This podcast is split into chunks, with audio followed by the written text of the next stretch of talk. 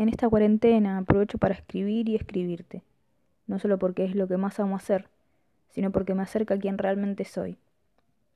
En esta cuarentena horrible, llena de incertidumbre, paranoia y hartazgo, lo único que me queda es vivir y escribir.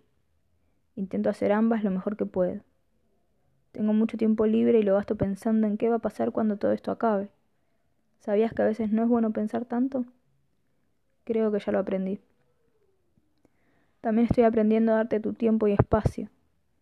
Después de tantos años, creo que es necesario para no desgastarnos. Esta cuarentena me tiene así, un poco más comprensiva, y espero poder entenderte.